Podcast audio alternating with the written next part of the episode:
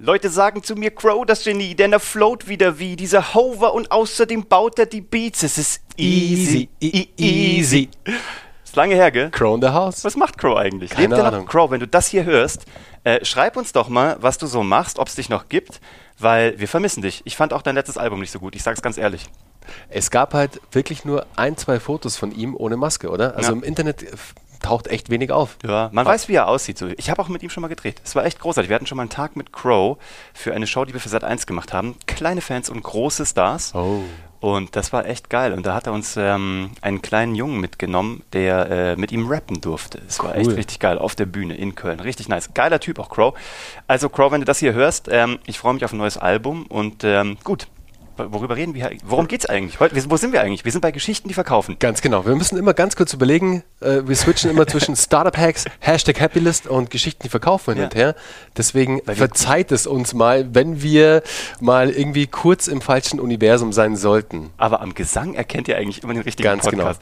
Äh, er wird nicht besser, aber äh, bunter. Wir ne? üben. Alles gut. Wir bunter. üben.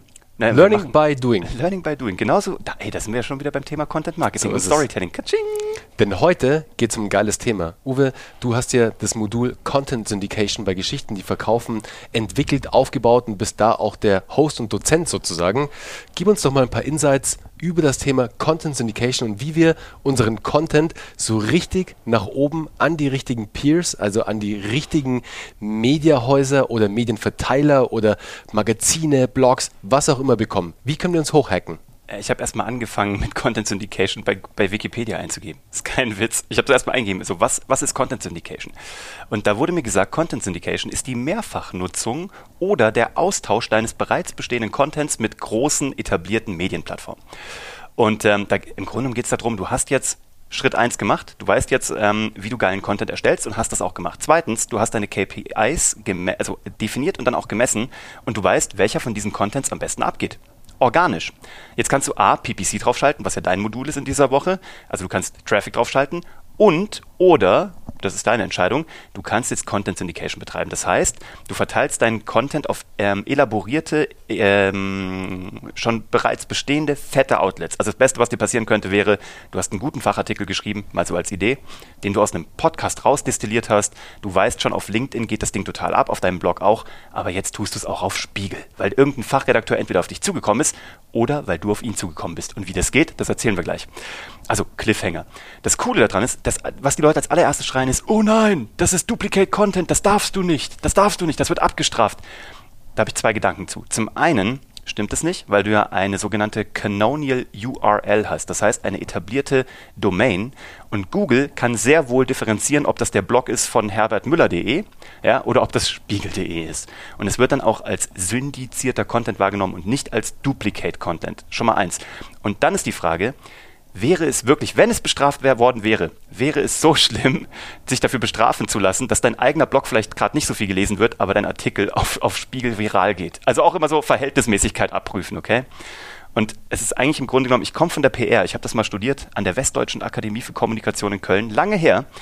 Und äh, im Grunde genommen ist es hier, die Vorgehensweisen kommen aus der klassischen PR. Du musst dich hochleveln. In der Regel, wenn du keine Inhouse-Agentur hast, dann, ähm, also beziehungsweise keine Agentur, mit der du schon zusammenarbeitest, die etablierte Medienkontakte haben und schon ganz viel am Schmusen sind mit den ganzen Leuten, mit den ähm, Gatekeepern, dann wird es schwierig. Wenn du es in-house machst, ähm, dann musst du einfach ein bisschen mehr arbeiten. Du fängst bei Null an und du levelst dich hoch. Es gibt nämlich drei Level, A, B und C. Willst du wissen, was das ist? Unbedingt, Ich unbedingt, bitte, bitte. Ich, ich sitze hier da wie so ein kleiner Junge und schaue dich an und denke mir so, ja, ja, ja. Ich denke mir so, will er mir was sagen oder hört er einfach nur zu? Ich höre einfach nur zu. Nein, Level A ist, das sind so, es gibt ein paar Outlets, da kommt man einfach so rein. Das sind ein paar Plattformen, wo man ähm, Pressemitteilungen einstellen kann. Es gibt ein paar Outlets, die verraten mir natürlich auch eine Ausbildung, was du da machen kannst und so. Aber äh, wer googeln kann, ist klar im Vorteil. Aber es gibt auch so ein paar Hacks. Ähm, da können wir auch gerne nochmal tiefer drauf eingehen. Meld dich einfach bei uns, wenn du da was wissen magst. Es gibt ein paar Plattformen, wo du halt einfach auch ohne Zugangsbeschränkungen reinkommst. Die brauchst du und kriegst erstmal Reichweite. So, Schritt eins. Bisschen Trust. Ja, die haben jetzt nicht den besten Absender und es erscheint dir vielleicht auch so, dass du denkst, "Äh, ist das notwendig, das macht sau viel Arbeit, muss das sein? Ja, das muss sein, weil mit Level A sammelst du genügend Reichweite und Trust, dass du dann zu Level B gehen kannst. Level B unterscheidet sich davon, da brauchst du einen Gatekeeper. Da brauchst du einen Redakteur von einer regionalen Zeitschrift, von Fachzeitschriften, von ein paar Plattformen, die es so im Internet gibt.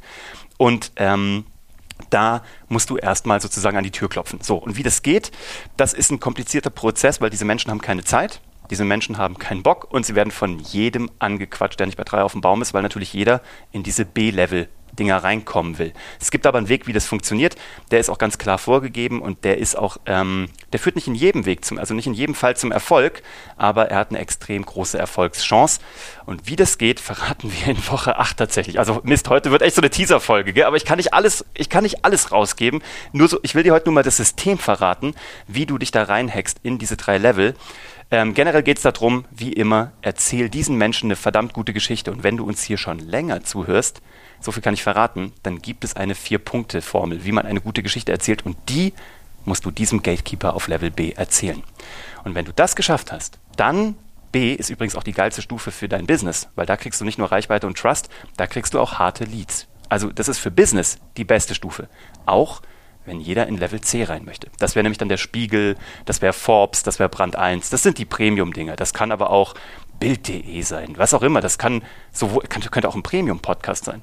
Das sind die Dinge, wir nennen das Social Capital mit Wow-Effekt. Das ist das Ding, was dich wegballert. Da bist du halt so, da bist du Gott. Ja? Wenn du da drin bist, hast du es geschafft. Das ist natürlich noch schwieriger reinzukommen. Und es bringt dir auch nicht so viel für dein Business wie Level B tatsächlich. Du sammelst hier nicht so harte Leads, aber du kannst jahrelang erzählen, dass du mal in XY warst. Das ist halt das Schöne an Level C. Und es tut dem Ego auch gut und es ist ein unglaublicher Trust-Faktor. Und da kommst du nur rein und dazu gibt es einen Trick, weil die Medienhäuser, denen Level B gehört, gehört auch Level C. Die sind nämlich unter einem Haus und die Redakteure kennen sich. Wenn du mit deinem Level B-Redakteur genug geschmust hast, und mit dem wirklich eine Beziehung aufgebaut hast und ihm eine verdammt gute Geschichte erzählt hast und in Level A und B bewiesen hast, dass dein Content funktioniert, kommst du auch in C rein, weil du weiterempfohlen wirst. Dazu gibt es eine ganz ähm, simple Strategie. Du lässt dich da rein empfehlen und fragst einfach, ob die Leute Lust haben, dir ein Intro zu machen. Und das tun sie gerne, wenn deine Zahlen stimmen. Und deswegen ist das der Grund, warum du keine Stufe überspringen kannst. Du musst bei A anfangen für die Zahlen für B. Du musst B machen, um den Trust und die Zahlen zu bekommen und die harten Sales auch für dein Business und kannst dann eine Chance auf C haben. Und das ist schon das ganze Ding. So funktioniert Content Syndication. Und das Coole ist, andere Menschen nehmen deinen Content und pushen ihn. Das heißt, du wirst gegreenlightet. Er ist wertvoll genug. Und das ist ein Prozess, den es einmal aufzusetzen gilt und der viel Arbeit ist, aber wenn er funktioniert, und das tut er, wenn du weißt, wie man das macht, dann explodiert dein Content. Und das Ziel aber, und das ist das, was du nicht aus den Augen verlieren darfst, immer, wann immer es geht, musst du hineinverhandeln oder sicherstellen, dass am Ende des syndizierten Contents ein Link zu deinen Outlets ist. Ob es dein Podcast ist, dein YouTube-Channel oder aber dein Blog, weil das Geile ist. Klar wollen die Leute das, also die sehen das im Spiegel, aber wenn darunter ein Video verlinkt von dir wäre, ja, und du hättest oben nur eine Verschriftlichung, die Leute wollen ja nicht die Kopie.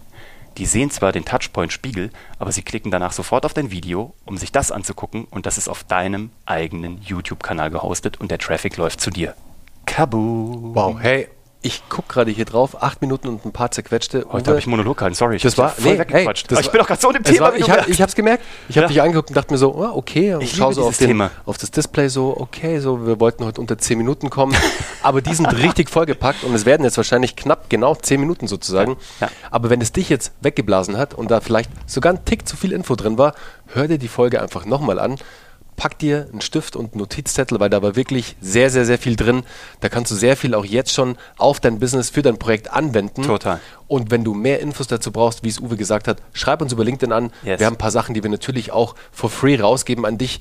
Da muss es jetzt nicht unbedingt sein, dass du direkt auch in die Ausbildung eintauchen kannst, weil unser Credo ja immer ist, wir geben einfach an unsere Community, an euch, liebe Zuhörer, alles raus, was nur geht, damit ihr geil arbeiten könnt damit. Aber wir freuen uns natürlich auch, noch näher und noch tiefer mit euch zusammenarbeiten zu dürfen bei Geschichten, die verkaufen. Also, wenn dich das Thema interessiert, melde dich bei uns. Wir freuen uns auf dich. Genau. Du findest alles wie immer www.geschichtendieverkaufen.de. Ähm, uns findest du auf LinkedIn. Und ähm, ja, Dankeschön fürs Zuhören. Weil am Ende ist es ganz easy, e easy, easy, sich bei uns zu melden. Also, bis dann.